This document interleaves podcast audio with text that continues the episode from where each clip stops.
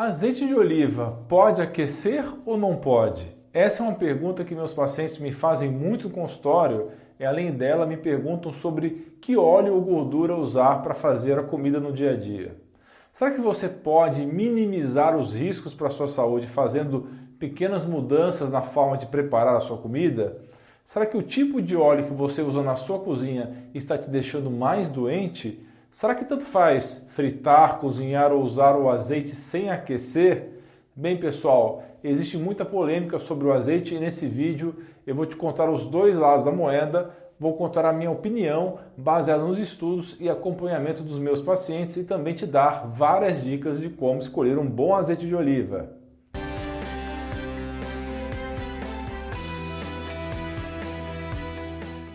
Olá pessoal, tudo bem? Aqui é o Dr. Alan Machado Dutra, sou médico e esse é o nosso canal de saúde mais completo em língua portuguesa do YouTube. Então eu já começo te perguntando: que tipo de gordura você costuma usar para preparar a comida da sua casa?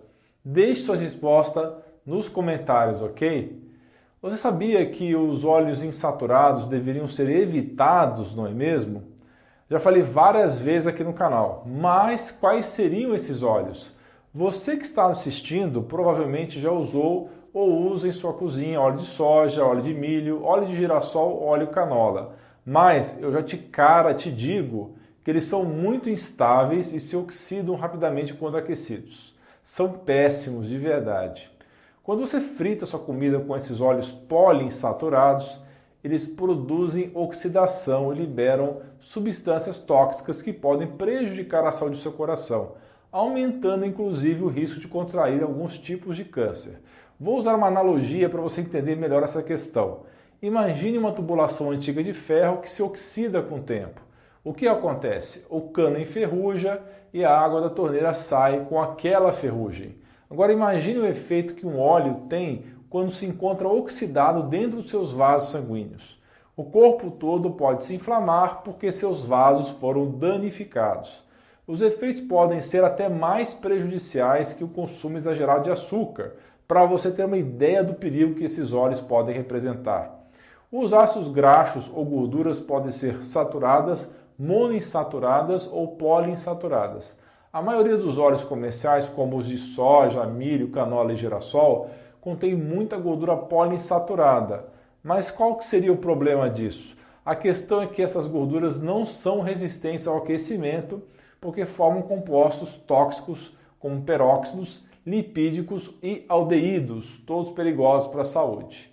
A situação mais perigosa é quando esse tipo de óleo é reaproveitado várias vezes para fritura. Sabe aquele pastel de feira que é frito no mesmo óleo durante vários dias? Sai até aquela fumaça.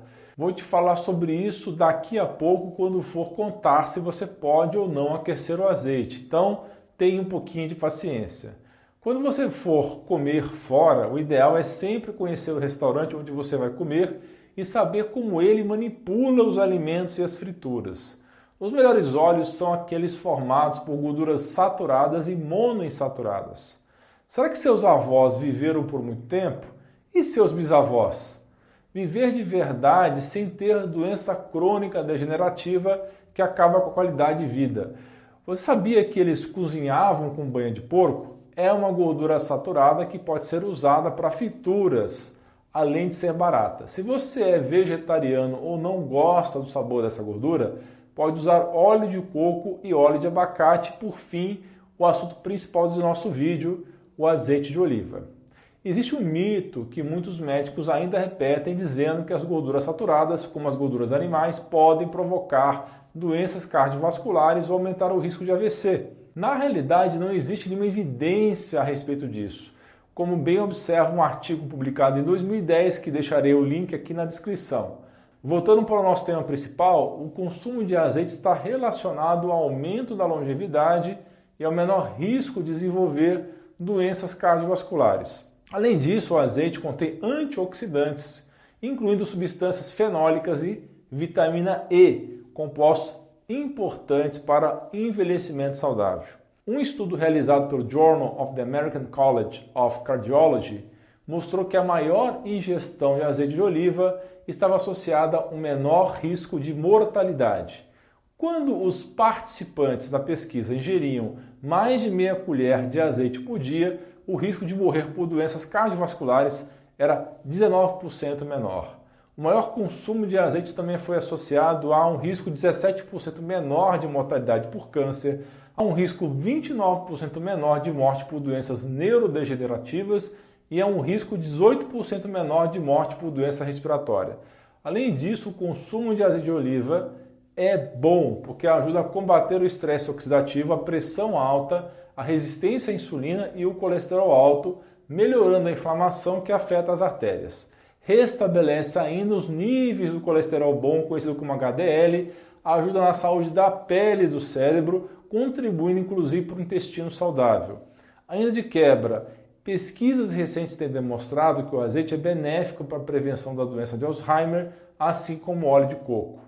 Outro benefício interessante do azeite de oliva é o processo de autofagia que ele inicia, um tipo de limpeza executado pelas células responsáveis pela eliminação de toxinas no cérebro, como placas amiloides que podem conduzir ao declínio cognitivo. Ou seja, o cérebro se mantém mais saudável e com menos acúmulo de sujeira quando você consome azeite frequentemente. Claro, o uso do azeite frio sobre a comida é mais recomendado e você não deve deixar de usar ele dessa maneira. Mas será que se você quiser cozinhar com ele, ao invés de óleo de soja, você pode? O azeite de oliva possui gorduras monoinsaturadas que são mais resistentes ao aquecimento. Então, pelos últimos estudos, a resposta é sim. Pessoal, vou te explicar melhor, porque vale a pena fazer essa substituição. As duas propriedades que mais importam em óleo de cozinha são o ponto de fumaça que a temperatura na qual as gorduras começam a se degradar e se transformar em fumaça é a estabilidade oxidativa, que nada mais é que a capacidade da gordura de reagir com o oxigênio. O azeite tem bom desempenho, de acordo com novos estudos, nessas duas categorias, por isso ele é mais saudável. Qualquer óleo reage ao oxigênio à temperatura ambiente e por isso que ele pode ficar rançoso quando permanece muito tempo na gôndola do supermercado. Agora, se você aquece o óleo, você acelera essa reação com o oxigênio, ele acaba se degradando com maior velocidade. O azeite é interessante justamente porque ele tem maior resistência a se degradar com aquecimento quando comparado aos óleos mais populares.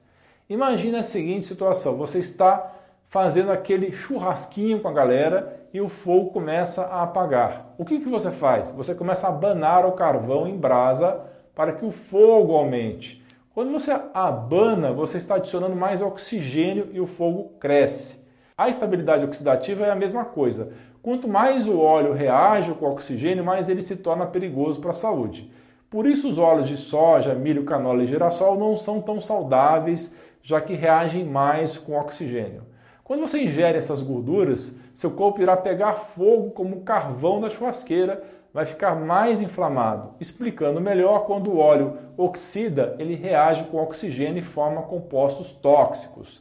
Lembra daquela analogia do encanamento enferrujado e como suas artérias poderiam ficar? É a mesma coisa. Quando o óleo não tem boa estabilidade oxidativa, ele vai ser mais reativo com oxigênio e formar toxinas que vão te enferrujar por dentro. Sabe aquele pastel de feira frito naquele óleo saindo fumaça? Além do óleo ser provavelmente de soja ou de milho, que já tem menor estabilidade oxidativa por natureza, ele já ultrapassou o ponto de fumaça e está produzindo substâncias nocivas que vão te deixar doentes se você consumir com frequência. Existe um mito de que o aquecimento do azeite de oliva forma gordura trans. Uma pesquisa mostrou que fritar o azeite de oliva oito vezes seguida praticamente não aumentou o teor de gordura trans. Isso ocorre porque o azeite é bastante resistente e estável em geral, mesmo quando aquecido a altas temperaturas. Um artigo científico realizou um experimento aquecendo óleos comuns e azeite de oliva até temperatura de 180 graus por 6 horas, testando ponto de fumaça, estabilidade oxidativa e outros parâmetros.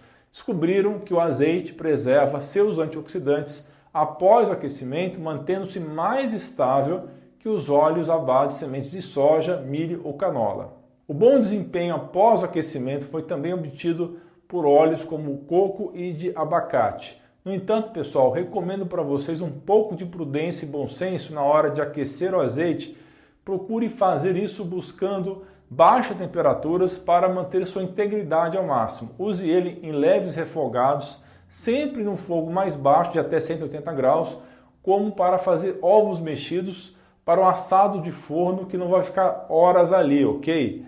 É uma ótima opção substituir a margarina e os óleos vegetais poliinsaturados pelo azeite na hora de refogar ou grelhar sua comida. Agora eu vou dar várias dicas importantes sobre azeite de oliva. Existem algumas categorias de azeite que você não vai querer usar para aquecer, pois esses sim podem não ser bons para a saúde. O azeite virgem, ok, não extra virgem, é obtido em uma segunda pressagem e não atende aos níveis de qualidade e acidez, tendo inclusive menos fenóis e antioxidantes. O azeite puro também deve ser evitado mas essa pureza é apenas uma jogada de marketing, pois significa que o óleo foi refinado e, portanto, perdeu algumas de suas propriedades naturais. Fuge do azeites light ou extra light, pois é um óleo composto contendo uma mistura de somente 10% de azeite, muitas vezes misturado com óleo canola. Todos esses tipos que eu acabei de mencionar podem ser misturados com outros óleos vegetais. O azeite mais saudável extra virgem, porque ele é a variedade menos processada, extraída por métodos naturais, padronizado com alto grau de pureza e rico em antioxidantes. Além disso, algumas propriedades são preservadas como o sabor, o aroma e certas qualidades sensoriais. Portanto, pessoal, o ideal é escolher um azeite extra virgem em garrafa escura e que tenha a menor acidez possível. Na hora de comprar o azeite, saiba que nem todos são iguais. Existem inclusive alguns fabricantes que misturam óleo de soja e fazem um composto misto, muitas vezes sem especificar isso na embalagem. Sempre dê preferência para azeite extra virgem, prensado a frio ou por pressão, vendido em vidro escuro para proteger os ácidos graxos da luz. Outra dica quando for comprar azeite, observe ainda a data de validade e escolha um que tenha no máximo dois anos após a colheita verifique se existe selo de qualidade indicando a segurança do produto.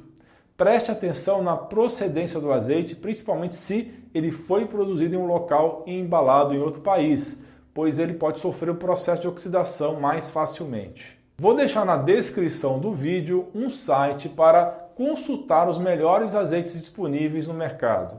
Particularmente, eu recomendo as seguintes marcas: Herdade do Esporão Orgânico, acústula orgânico, EA, azeite de oliva extra virgem, azeite extra virgem verde louro Coroneik, azeite olivas do sul, reserva Douro e azeite grego extra virgem Midas Premium.